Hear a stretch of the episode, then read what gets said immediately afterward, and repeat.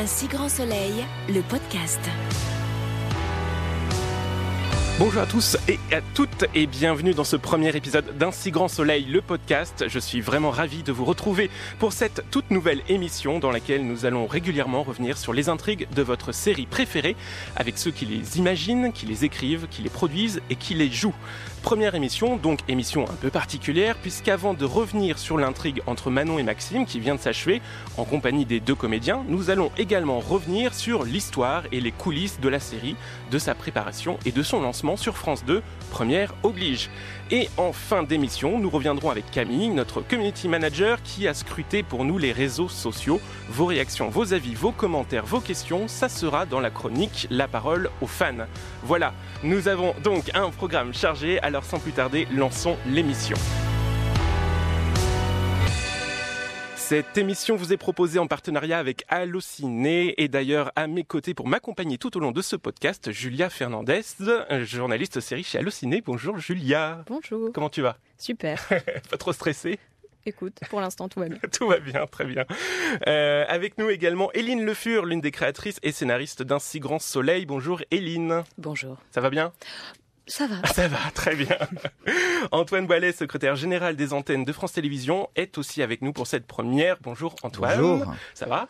Ben, ça va très bien, surtout que je suis pas secrétaire général aujourd'hui, je suis fan du feuilleton. c'est encore mieux alors. On a quand même notre premier fan du coup d'un soleil dans le podcast. Et enfin, pour clôturer ce premier tour de table, Sophie Gigon, directrice de la fiction Daytime à France Télévisions. Bonjour Sophie. Bonjour. Ça va? Très bien. Super.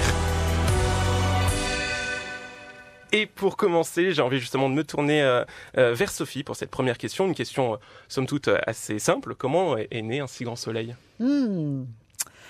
Alors, c'est une longue histoire en fait. c'est vrai qu'il y a peu de feuilletons en France. Il y avait peu de feuilletons en France en fait. Plus belle la vie a été le seul feuilleton pendant une quinzaine d'années. Puis est arrivé Demain nous appartient sur TF1.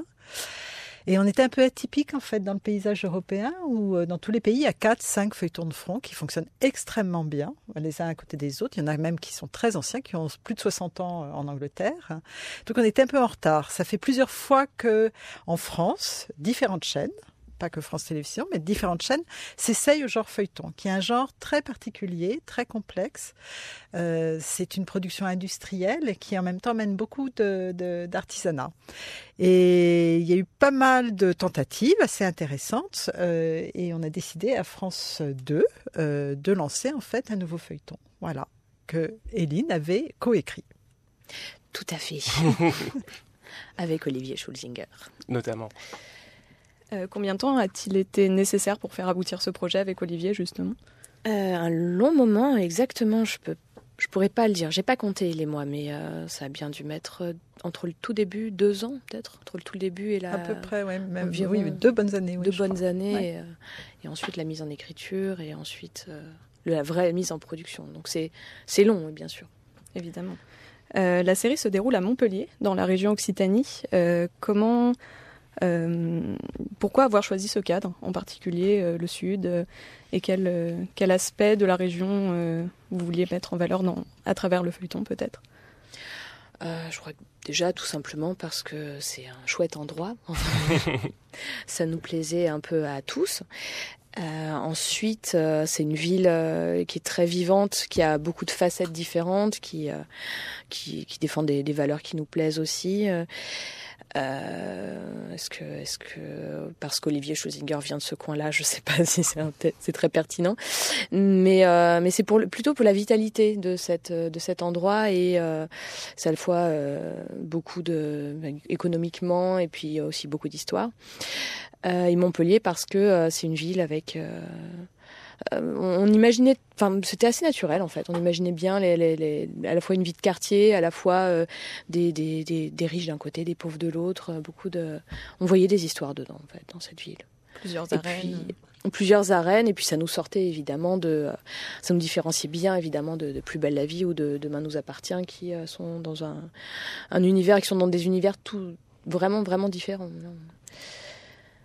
Euh... Peut-être une question pour, pour Antoine. Euh, pourquoi euh, proposer un, feuilleton quotidien sur France 2 en fait? En fait, l'enjeu pour France 2 et France Télévisions plus globalement, il est double. Le premier, c'était effectivement de, de fidéliser un large public autour de cette nouvelle offre de fiction française. Et nous, on était effectivement persuadés dès le démarrage que Un si grand soleil allait venir compléter effectivement le, le succès 15 ans après euh, de Plus belle la vie sur France 3. Donc l'idée, c'est une, logique quotidienne de fidélisation d'un large public. Et c'est aussi pour ça, euh, dans une grande confidentialité, parce que je pense que ce qui est bien dans ce podcast aussi, c'est qu'on puisse partager ensemble les coulisses. Mais euh, il y a eu beaucoup de travaux en interne pour finaliser l'horaire de démarrage. Et vous imaginez bien qu'un horaire de démarrage juste après le 20h de France 2, c'est une case absolument stratégique. Donc case stratégique, en face effectivement cette volonté de fidéliser un large public. On peut dire que sur ces points, euh, le feuilleton, euh, quelques mois après son lancement, est un grand succès. Et le deuxième point, c'était pour nous, mais Sophie pourra compléter, un enjeu industriel pour le groupe dans le sens où, euh, pour la première fois en France, un feuilleton quotidien est 100% piloté en interne par France Télévisions, par notre filiale de production France TV Studio. Euh, le numérique euh, est porté euh, également en interne, la communication a été faite en interne, etc., etc. Donc c'est aussi un enjeu. Vous imaginez bien qu'une une aventure de ce type, vous aurez l'occasion d'aller dans les coulisses des studios à Vendard, c'est quelque chose d'absolument colossal. C'est industriel et artisanal, et c'est vrai que pour nous, au niveau des savoir-faire de la maison France Télévisions, de comment on implique l'ensemble des équipes, c'est certain que ce projet, il était pour nous fondamental. Mais le point 1, c'est raconter des histoires au quotidien qui parlent de la société française telle qu'elle est aujourd'hui au public le plus large. Pour compléter peut-être que Sophie? Alors c'est euh, Antoine a absolument raison et peut-être qu'on peut, euh, redire aussi qu'à Vendargue là on on tourne en fait tous les épisodes hein, en intérieur et qui est aussi Vendargue le lieu de la production, c'est là où tout le monde se retrouve. Il y a des équipes qui tournent à l'intérieur du studio, d'autres à l'extérieur du studio. Euh, c'est un lieu en fait qui nous a permis aussi à l'intérieur de France Télévisions de pouvoir mutualiser aussi d'autres métiers et fait assez exceptionnel sur le feuilleton en fait il y a beaucoup de gens de alors les, les auditeurs sauront peut-être pas exactement ce que c'est mais il y a beaucoup de gens qui travaillent à, France Télévisions, qui sont des techniciens de l'image, du son, euh, de production, etc., qui travaillent euh, dessus. C'est pas des intermittents, c'est vraiment, comme le dit Antoine, c'est vraiment un feuilleton très maison, en fait. Oui, bah, ça se ressent, je pense. Euh, peut-être. justement, comment vous définiriez la série en quelques mots à quelqu'un qui ne la connaît pas encore? Mm-hmm.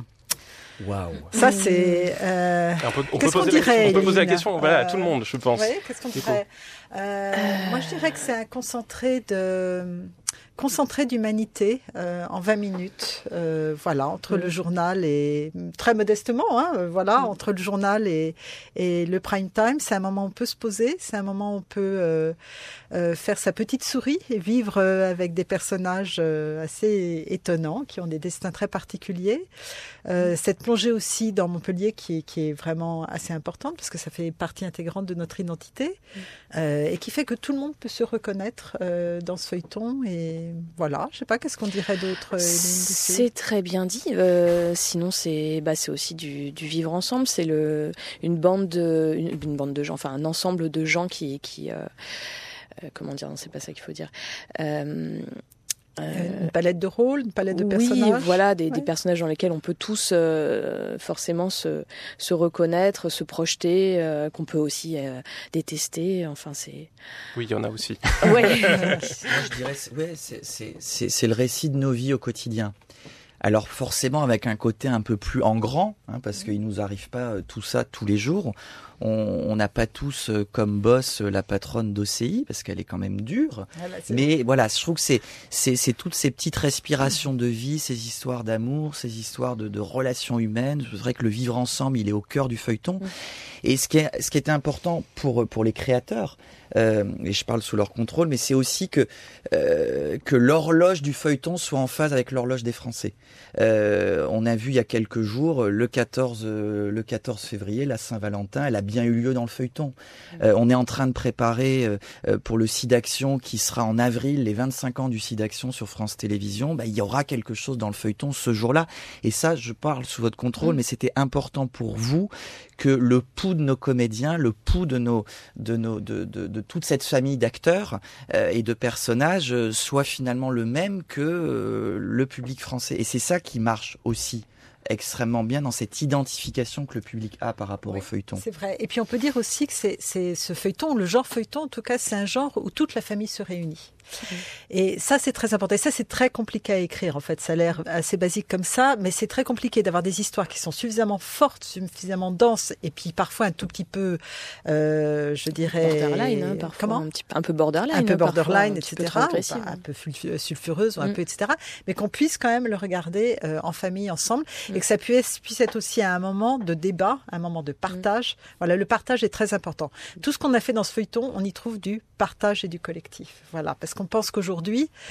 Euh, la solitude est un des pires mots, euh, voilà, de, Mm. de nos sociétés, et de montrer des communautés qui avancent ensemble, qui s'entraident, est quelque chose, et c'est le vivre ensemble, c'est quelque chose de fondamental pour nous et qui rejoint les valeurs de France Télévisions. Et de la même manière, pardon de rajouter, mais le succès au quotidien euh, du feuilleton, c'est aussi une preuve à un moment où tout le monde dit que la télévision est morte, qu'en fait la télévision, surtout en prime time, continue. Françoise Giroud disait, il fallait que je place quelque chose, mais que c'était la télé, c'était le grand rendez-vous des Français.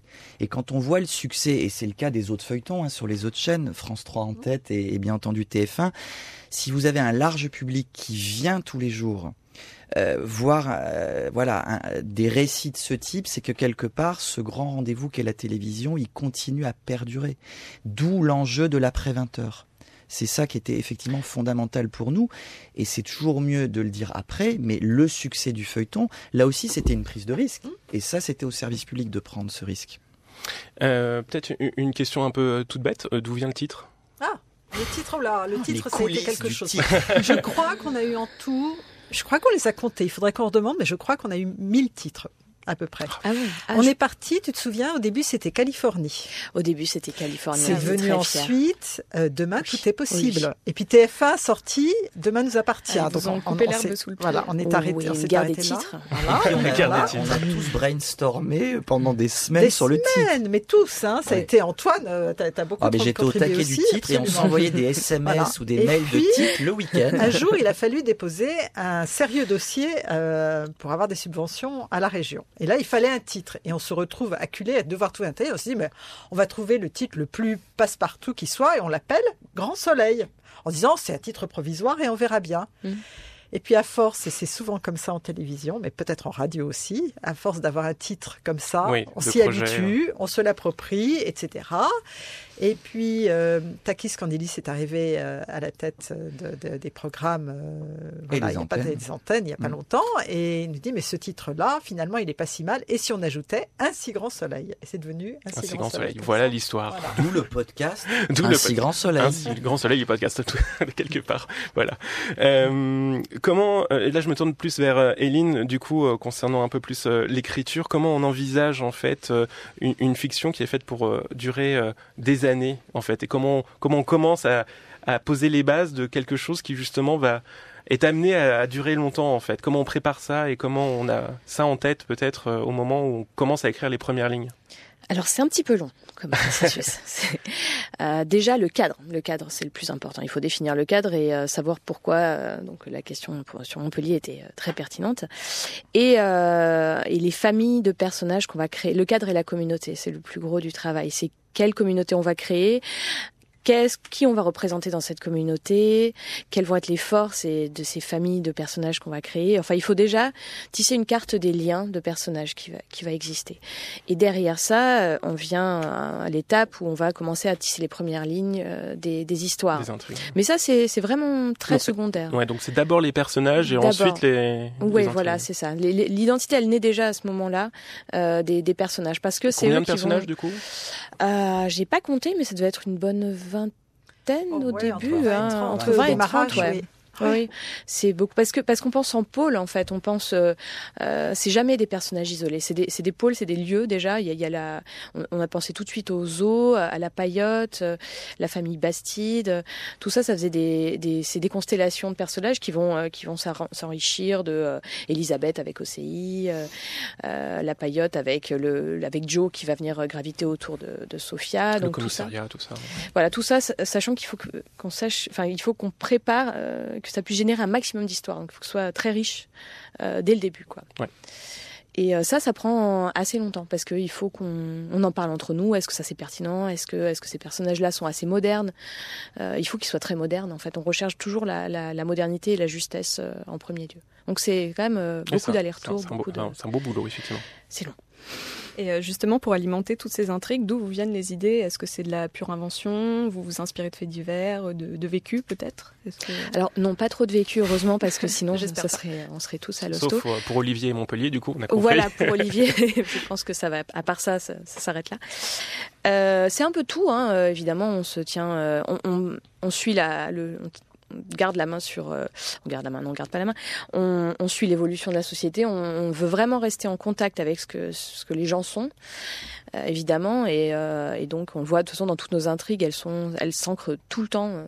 enfin, on tient à ce qu'elles s'ancrent tout le temps dans l'actualité. non, sinon ça peut être des faits divers, ça peut être du vécu, ça, ça peut être.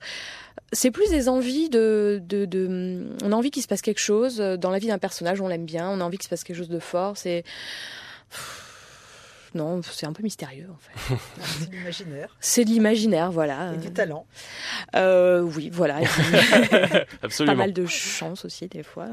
Est-ce que c'est pas frustrant de jamais potentiellement clore une intrigue pour un personnage, de toujours devoir la laisser en suspens et de jamais fermer de porte au final? Ah bah non, au contraire, c'est génial, c'est trop bien. C'est en tant que scénariste.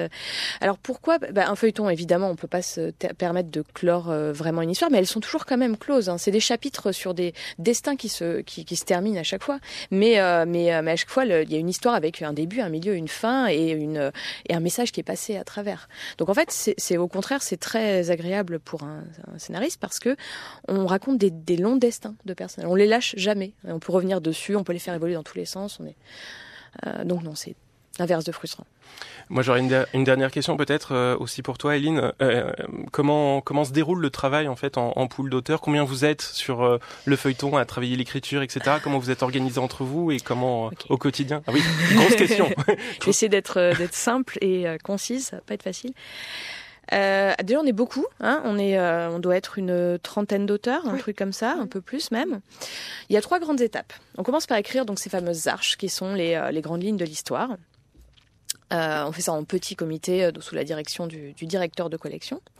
Une fois qu'on a mis en place ces arches, on a un premier atelier, parce qu'on travaille en atelier, un premier groupe d'auteurs qui va s'en emparer et qui va écrire euh, ce qu'on appelle des séquenciers, qui sont des résumés de séquences de la semaine. Et ça, en fait, c'est un, donc un premier atelier d'une dizaine d'auteurs, enfin, de, en fait, de, on est six, mais on s'en fout. un premier atelier d'un petit groupe d'auteurs qui va, pendant une semaine, cravacher pour sortir bah, le squelette de cinq épisodes. Et ce squelette-là va être transmis à une autre équipe de dialoguistes qui, elle, va sortir euh, les dialogues. Et pareil, elle a une semaine. Donc, euh, en fait, euh, l'histoire, enfin l'intrigue qui est imaginée finalement au final par par tout le monde, et en fait, quelqu'un qui imagine l'intrigue principale n'est pas forcément, et même a priori pas la personne qui, au, bout du compte, écrit les, les, dialogues. En fait. Voilà, c'est ça. Les dialoguistes. ça fait un effet escalier comme ça, ça c'est là que c'est compliqué et en même temps que ça peut s'enrichir.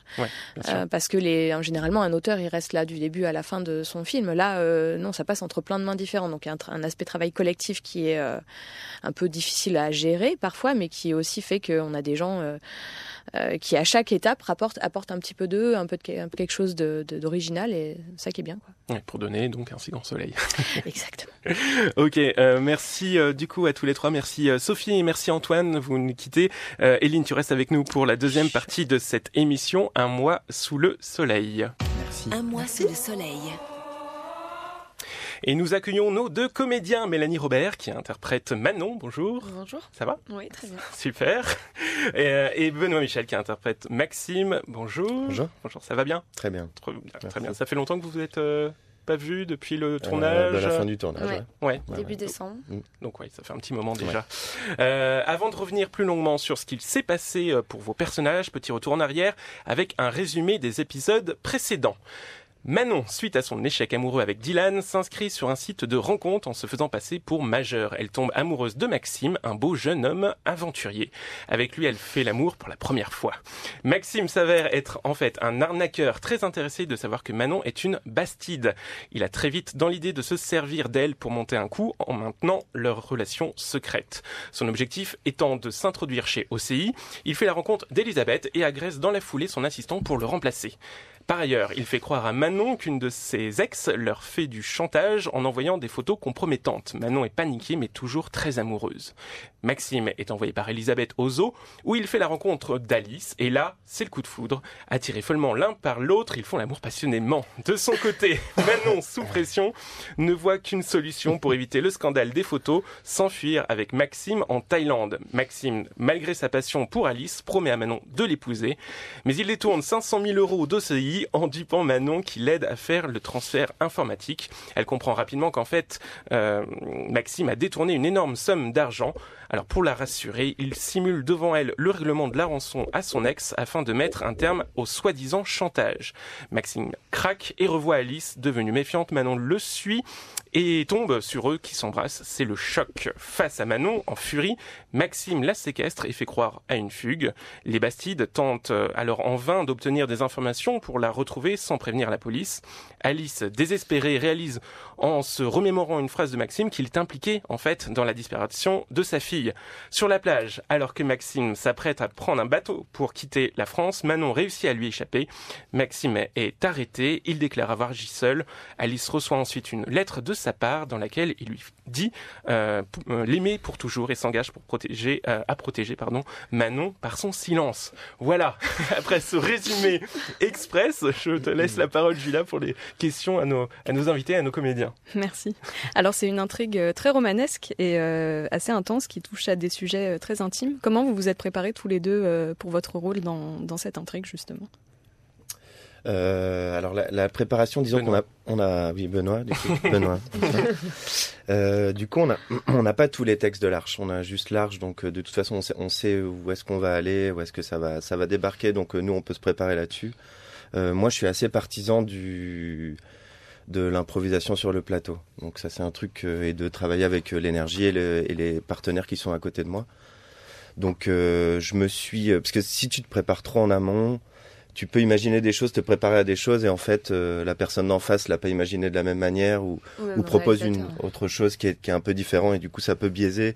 Tu peux te, te sentir pas forcément à l'aise, et, et, ça peut euh, abîmer un peu ton énergie. Donc. Euh. Ouais, en fait, on s'est euh, déjà on se connaissait pas, donc on n'a pas pu travailler en amont sur nos personnages et notre relation. Euh, et je sais pas si on, quand on a eu les, parce qu'on a les textes tous les 15 jours, euh, je sais pas si au tout début on savait euh, pour la cave, les choses comme ça. Donc c'est vrai que, euh, bon, on savait que l'histoire d'amour allait être compliquée. Hum, donc ouais, le travailler comme ça, euh, c'est un peu, moi je, ouais, je rejoins Benoît sur le fait que on l'a fait vraiment sur le tas en fonction des réalisateurs avec qui on tournait, de l'énergie qu'on avait tous les deux et de ce qu'on avait envie de, de montrer Parce qu'il y a cette complexité-là où aussi, euh, comme il y a beaucoup de metteurs en scène, euh, chacun veut apporter sa patte et en même temps, toi, ton intrigue, tu es obligé de la, de la faire et d'avoir une continuité assez logique. Du coup, il faut s'adapter aussi avec ses metteurs en scène et c'est donc il faut pas trop trop préparer, il faut s'adapter, il faut être ouvert aux propositions, sinon tu t'arraches les cheveux. Donc, euh. Oui, d'autant plus que donc vous découvriez l'intrigue au fur et à mesure. Vous saviez pas comment ça allait se terminer. Moi, je savais que je terminais euh, mal, ça je le savais.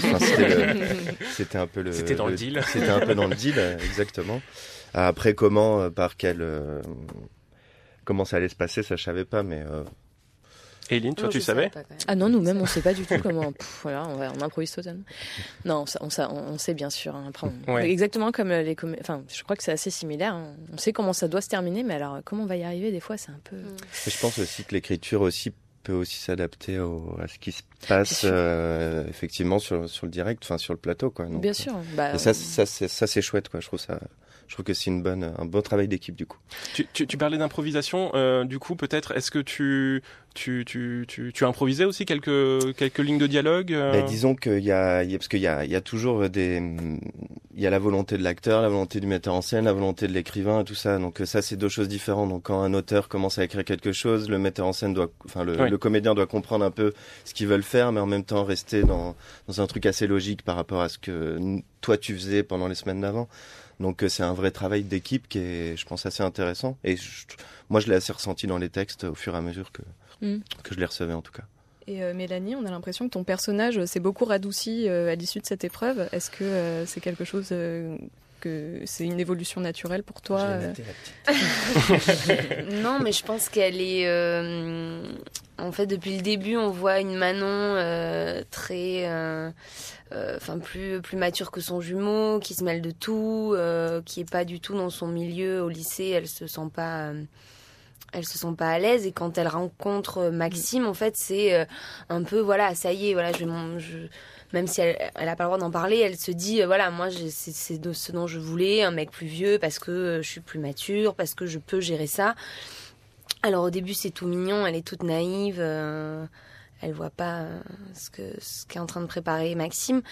Et, euh, et en fait jusqu'au bout tant qu'elle voit elle le voit pas avec Alice, même tout ce qui fait le détournement de 500 000 euros au lieu de 30 000, enfin normalement elle est quand même intelligente, elle aurait dû réagir. Et en fait elle est subjuguée par Maxime, totalement in love et première fois amoureuse. Donc oui, le, personnage se radoucit forcément à ce moment-là parce que elle a, même elle, en fait, elle s'en rend pas compte.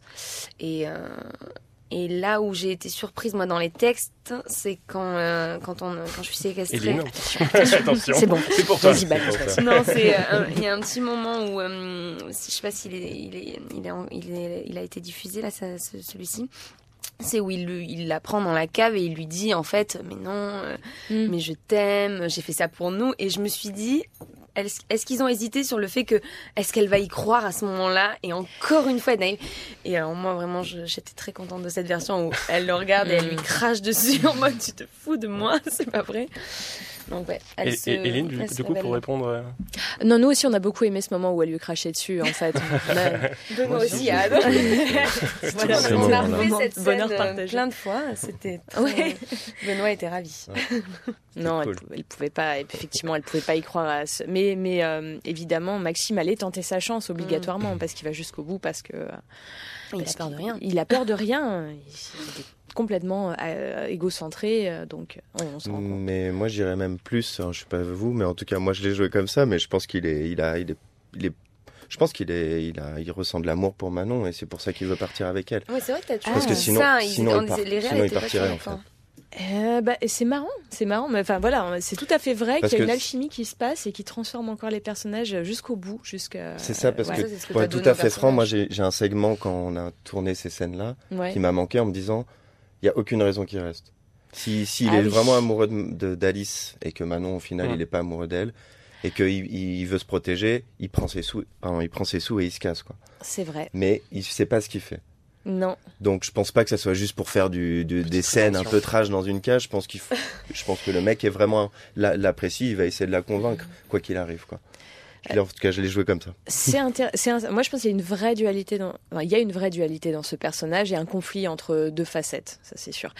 Euh, il y avait notre idée à nous, c'était aussi qu'il est malin, il est vraiment très malin, Maxime, et, donc il se dit, ok, je vais, je vais, au lieu de partir seul avec tout mon argent qui me permettrait de me planquer pendant un moment, effectivement, et peut-être me faire une nouvelle identité, je vais partir avec euh, avec la petite. Je vais aller à l'étranger. Une fois que je suis à l'étranger, euh, je fais chanter ses parents.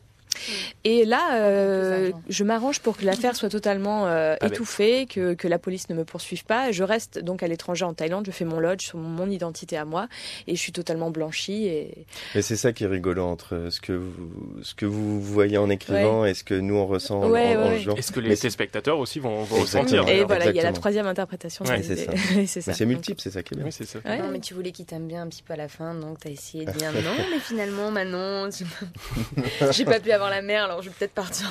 Non, mais nous, c'est vrai qu'on veut toujours, parce qu'on veut pas être manichéen, donc il faut toujours qu'il y ait quelque chose qui sauve les personnes, les, les, entre guillemets, les méchants, évidemment.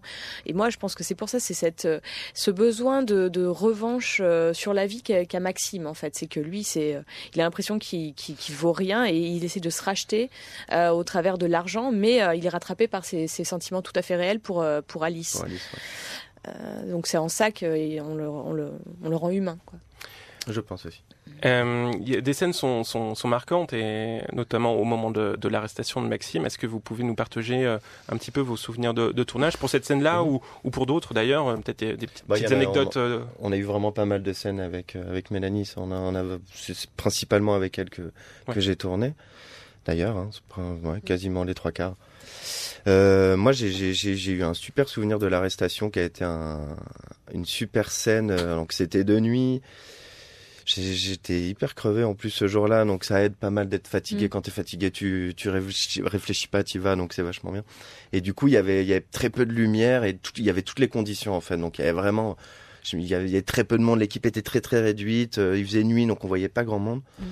Et, euh, et enfin, il y avait tout ce qu'il fallait, quoi. Il y avait la petite lumière euh, juste ombragée qui, qui, qui passait sur nos visages, et ces, ces gyrophares de fous qui arrivaient, qui prenaient de l'eau partout. Il y avait des, des, des, des- éclaboussures partout. C'était, c'était assez dingue. Enfin, moi, je m'y croyais vraiment. J'ai oublié complètement la caméra.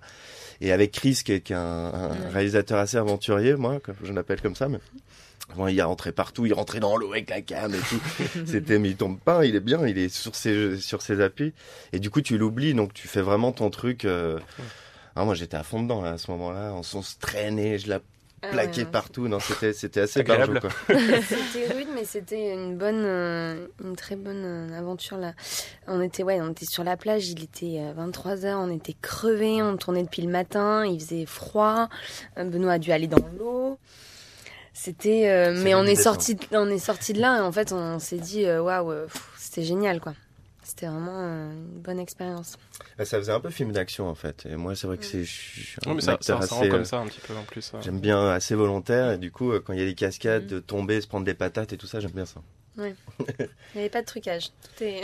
Oui, vous avez fait aux cascades vous-même.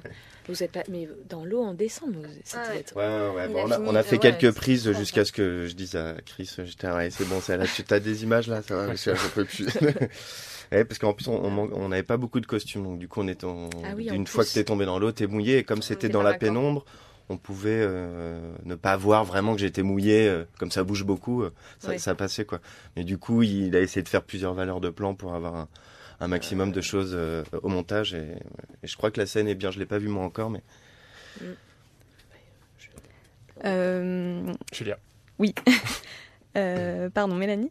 Euh, en voyant ces derniers épisodes, j'ai l'impression que euh, rétrospectivement, dans les premiers, tu gommais un peu ton accent et que tu le laissais un peu euh, revenir au naturel. Alors c'est peut-être moi, euh, c'est peut-être une impression complètement, euh, euh, complètement non, j'ai pas infondée. fait, mais- euh, j'ai pas fait attention.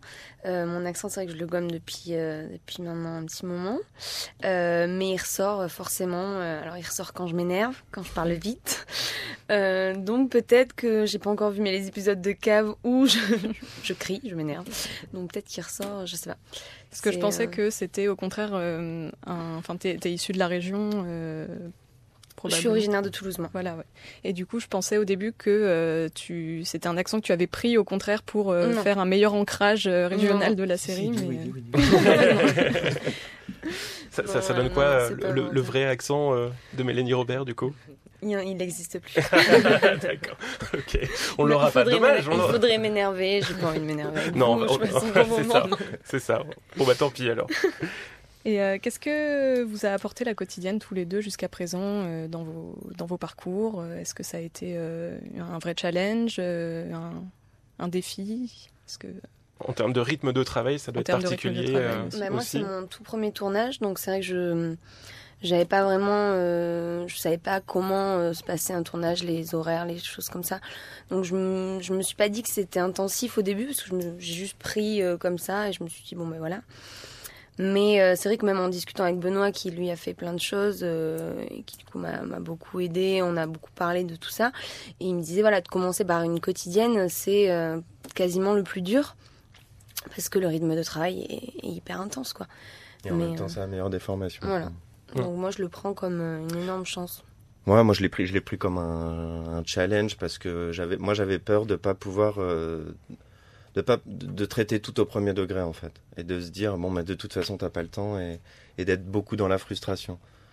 Alors je l'ai été sur certaines scènes forcément, mais ça c'est, c'est la vie d'acteur, c'est toujours comme ça, c'est pas une cette production là particulièrement, c'est avec n'importe quoi. On n'est pas toujours en accord avec ce que euh, eux veulent et toi ce que tu veux me donner, et toi tu l'as pas compris de la même manière. Mais après, c'est un, c'est un super exercice parce que, parce que t'as pas le choix et qu'il faut bombarder et tout ça. Donc, tu t'es vraiment toute la journée dans, dans ton intrigue, tout le temps, tout le temps, tout le temps, tout le temps, parce que t'as vraiment beaucoup de scènes à, à tourner. Tu fais beaucoup de minutes utiles Mhm. jour. Et euh, mais c'est une super expérience, c'est une bonne expérience, Et surtout sur cette euh, production là. euh, Il y a une très bonne ambiance en fait, donc euh, il y a une très bonne équipe de comédiens qui sont très ensemble, c'est très bienveillant. Donc ça, c'est très agréable. Et, euh, et je pense que c'est très important parce que dans un rythme comme ça, si ça se passe pas bien, euh, ça se fait pas long feu à mon avis. C'est pour ça qu'on a eu de la chance de s'entendre. euh, Benoît, euh, Mm. Maël qui joue Alice et moi de s'entendre bien et c'était Mm. c'était hyper important.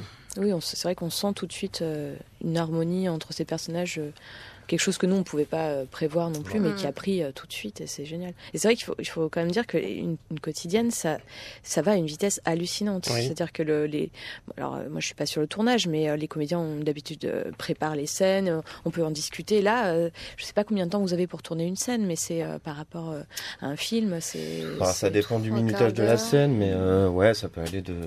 Bon, il y a des scènes que tu que tu que Ouais. tu torches en une demi-heure Ouais. parce que tu fais un plan séquence et Ouais, que. voilà.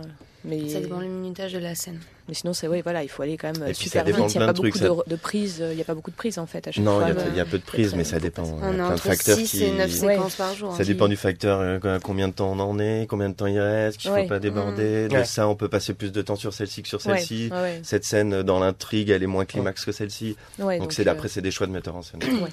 Et euh, bon alors Benoît, euh, est-ce que votre personnage euh, va revenir On ne sait pas, mais si c'était le cas, comment vous aimeriez que qu'ils évoluent? L'un et l'autre.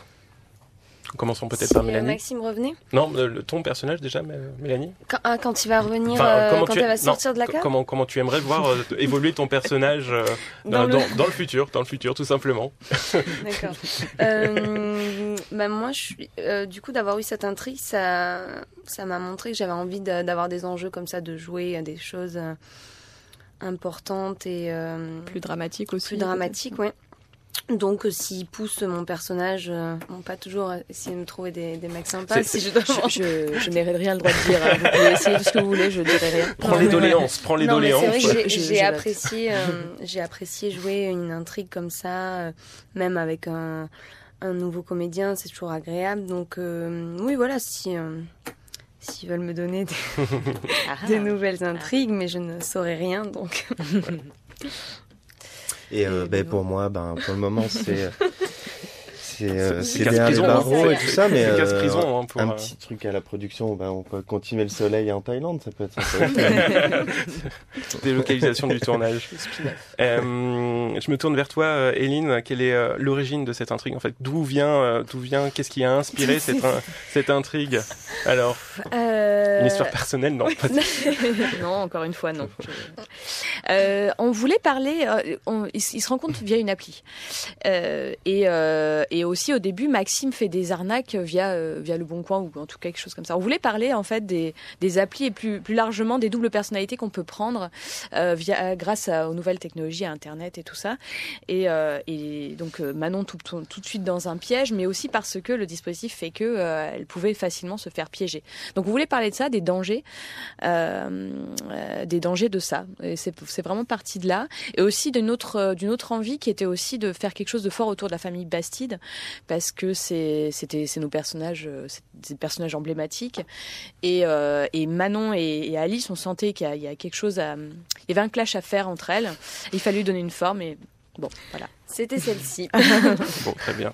Et, euh, comment on construit un personnage ambigu comme Maxime, Euh, et ben, euh, qui vient semer la zizanie un peu entre des personnages déjà euh, déjà installés en fait Justement, on l'utilise comme élément perturbateur en fait. Voilà, ça. oui, on a besoin d'un élément perturbateur. Après, la, la difficulté avec un personnage comme Maxime, c'est justement de pas le faire tomber dans le manichéisme et pas euh, le faire tomber dans, dans un méchant qui est purement euh, là pour être méchant et pour euh, semer la zizanie. Justement, on lui trouvait, il faut il faut l'ancrer dans une modernité, une réalité. On va lire des articles, des faits divers, savoir ce qui, les gens qui, qui se font manipuler comme Manon a pu l'être, qui est-ce qu'ils rencontrent quoi. Donc on voilà, on, on s'inspire toujours toujours de la réalité. Ok, merci Éline, merci Benoît, euh, merci Mélanie. Vous restez avec nous car nous donnons la parole aux fans. La parole aux fans. Et Camille nous a rejoint pour sa chronique réseaux sociaux. Bonjour Camille, de quoi allons-nous parler pour ce premier épisode? Eh bien bonjour Vivian, aujourd'hui on va parler d'amour parce qu'une semaine après la traditionnelle fête des amoureux, on s'est dit qu'on n'en avait pas eu assez, qu'on allait remettre une couche sur les love stories en faisant un petit état des lieux de nos couples. Alors qui on veut voir avec qui, qui nous a déçus et a brisé notre petit cœur? En tout cas nos fans n'ont pas épargné nos amoureux d'un si grand soleil et ne se sont pas privés de partager leurs avis et leurs théories. Et en même temps, il y avait de quoi. On vient de clôturer la semaine avec la fin de l'histoire avec Manon et Maxime, slash Alice, et slash Elisabeth. Oui, car beaucoup de nos fans ont imaginé ce jeune goujat tenter sa chance avec Mamie, après la petite fille et la belle fille. D'ailleurs, Sébastien Seb nous disait sur Facebook, bientôt Maxime et la grand-mère, acte 3. Et comme on a pu le voir, les événements ont pris une toute autre tournure, n'en déplaise à Julien Poli qui imaginait un futur bien plus rose pour Maxime que la prison, à savoir une vraie, une belle, une sincère relation avec Alice. Je cite, Maxime, faut qu'il arrête ses conneries, je veux qu'il soit raisonnable une fois dans sa vie et qu'une relation sérieuse démarre avec Alice. Ils sont grave beaux tous les deux. Bon, c'est raté, Maxime a bel et bien continué ses conneries. Pas de happy end, rideau. Et en parlant de happy end manqué, on a quand même vécu avant tout ça une rupture collective quand Simon a pris le premier bus direction la ville la plus loin de Montpellier pour s'éloigner de Bilal et de nous. Et ça, pour notre communauté, ça a été très difficile à gérer. Quand on a demandé sur Insta si ce départ sonnait vraiment la fin pour Simon et Bilal, 59% ont pensé que non. Impossible On était vraiment dans le déni le plus total. D'ailleurs, le cœur de Way of Evasion 12 a été brisé jour-là au moins autant que celui de Bilal. Je ne peux pas me faire à l'idée que ce soit définitivement fini entre eux. J'adore ce couple, je m'y fais pas. Courage aussi à Salomé Stergram qui partageait sa peine sur Insta. Je pleure, je vais aller le rechercher, Simon. Vas-y, fonce, Salomé. fonce, Salomé. Et nous, avec tout ça, bah, on comptait sur Victor et Marie pour nous redonner foi en l'amour, le vrai, le solide, le sûr. Mais non, il a fallu que Victor aille voir ailleurs et qu'il se laisse aller dans les bras d'Adèle. Et ça, pour notre communauté, bah, ça a été un peu dur. Ils sont pas très très pour cette aventure. On a fait un petit sondage, Insta et Facebook, et 78% des réponses montrent qu'ils sont surtout Team Marie à fond. Même si, bon, 56% attendaient quand même le moment du baiser juste pour voir, quoi. en tout cas, Maggie Ascar est très déçue et nous dit sur Facebook Je le pensais vraiment au-dessus de ça, moi. Bon, ça aura au moins fait plaisir à Molly Millie Brown qui nous a partagé sur Instagram. Moi, j'aime cette aventure parce que Adèle est beaucoup plus vivante. Je ne les vois pas durer dans le temps, mais bon, moi, je crois une belle passion. Et why not un bébé inattendu? Enfin, ou la Molly, mollo, hein. tu vas un petit peu vite en besogne. Laissons peut-être encore une chance à ce couple emblématique d'un si grand soleil. D'ailleurs, après un sondage Instagram, on sait que 61% de nos fans ne pensent pas que Victor va quitter Marie pour Adèle. Mais est-ce que Marie quitterait Victor si elle savait pour cette liaison? Oui, parce que maintenant qu'on sait que Claire est au courant, ça peut peut-être un peu tout bouleverser. Bon. Et est-ce qu'on n'aurait pas de bonnes nouvelles côté cœur, hein, pour finir sur une note positive? Un petit crush en perspective, un petit couple qui nous ferait rêver d'amour et chanter ce rêve bleu toute la journée? Car nos fans ont pas mal de théories et ont par exemple imaginé une suite pour Alex et Prune. Julie Passe nous dit sur Facebook Moi je trouve que Prune et Alex feraient un beau couple, j'espère qu'ils vont continuer à se voir et tomber amoureux. Bon, ça c'était il y a trois semaines et depuis il se passe rien côté cœur pour Alex. Mais il faut pas perdre espoir et notre communauté ne lâche pas l'affaire. Il y a encore quelques jours, Laurine nous disait euh, On est, on est où sur Prenez Alex? Alors relançons l'histoire. Et pour ne pas créer de jalousie avec Gaël, qui croupille en ce moment même en prison après avoir justement brisé le cœur d'Alex en mille morceaux, Sébastien Seb a tout prévu. Il fera un beau couple avec Gaël, ce Maxime, non? Alors Vivian, Gaël, Maxime, depuis la prison, on en pense quoi euh, Merci Camille, bah, ça me semble un petit peu euh, compliqué, mais euh, pourquoi pas euh, Gaël, Maxime. Euh, Vous qui nous écoutez, si vous avez des, des théories, n'hésitez pas à nous en faire part. D'ailleurs, j'en profite pour vous dire que vous pouvez nous envoyer vos questions sur les réseaux sociaux grand soleil, sur Facebook, dans notre groupe Facebook, pardon, sur Instagram, euh, et on vous regarde, on, enfin plus exactement Camille vous regarde, et on sélectionnera vos messages qu'on soumettra à nos invités et scénaristes pour la prochaine émission qui aura lieu en avril avril à vos agendas. Mais bon, on a encore un peu de temps du coup d'ici là. Euh, Eline, justement, on a beaucoup parlé de ce qui s'est passé dans un si grand soleil durant les semaines écoulées. Euh, mais qu'est-ce que tu peux nous dire, si tu peux nous dire des choses sur ce qui va se passer dans les prochains jours, dans les prochaines semaines dans un si grand soleil? Euh, eh ben, les fans ont déjà deviné pour Gaël et Maxime, donc euh, je sais pas comment. ils sont forts, ils sont très Attention, très forts. Hein, tout, tout, ce que tu dis, euh, on a atteint. je sais pas comment on va faire. Non, bah, dans les, les, semaines qui viennent, on va pas, ça, ça, ça, ne va bien sûr pas s'arrêter d'être plein de rebondissements. Euh, il va y avoir une intrigue forte autour de Claire. Mmh avec euh, dans un tout autre univers. Euh, donc Claire va être mise à, à rude épreuve, peut-être vivre un drame. Oh, qui sait? okay. Mais on va aussi bien sûr avoir de l'amour et de l'amour chez, nos, chez le, le groupe des ados. Ok. Donc petite histoire d'amour. Ah bah justement, du coup, ça, ça répond à la chronique de, de Camille. voilà, c'est ça. Non, ça, ça, ça pour ça, les fans vont être servis. Ok. Un vrai amour. Un vrai amour, quelque chose de, de joli. Fort. Ça va être compliqué. Hein. Ah bah Mais... forcément. Ça, visiblement, c'est toujours compliqué l'amour. Ah aussi, bah hein. ça, oui, oui, surtout chez, chez nos, nos, ados à nous. Quoi. Ok. Ouais. ok, bah merci, euh, merci beaucoup, euh, Eileen. Euh, merci à nos comédiens Mélanie et Benoît euh, d'avoir été avec nous. Merci à Sophie Antoine qui étaient aussi avec nous en, première partie. C'est la fin de ce tout premier épisode d'Un si grand soleil, le podcast. Nous remercions bien évidemment notre partenaire Allociné et forcément Julia pour sa participation. Merci Charlotte pour la préparation de cette émission. Merci aux équipes techniques de France Solar Radio, mais aussi aux équipes de France TV Studio, de l'unité fiction et de la direction du numérique de France Télévisions. Salut à Laetitia et Romane. On se retrouve en avril. Ciao, bye bye. Salut tout le monde. Au revoir.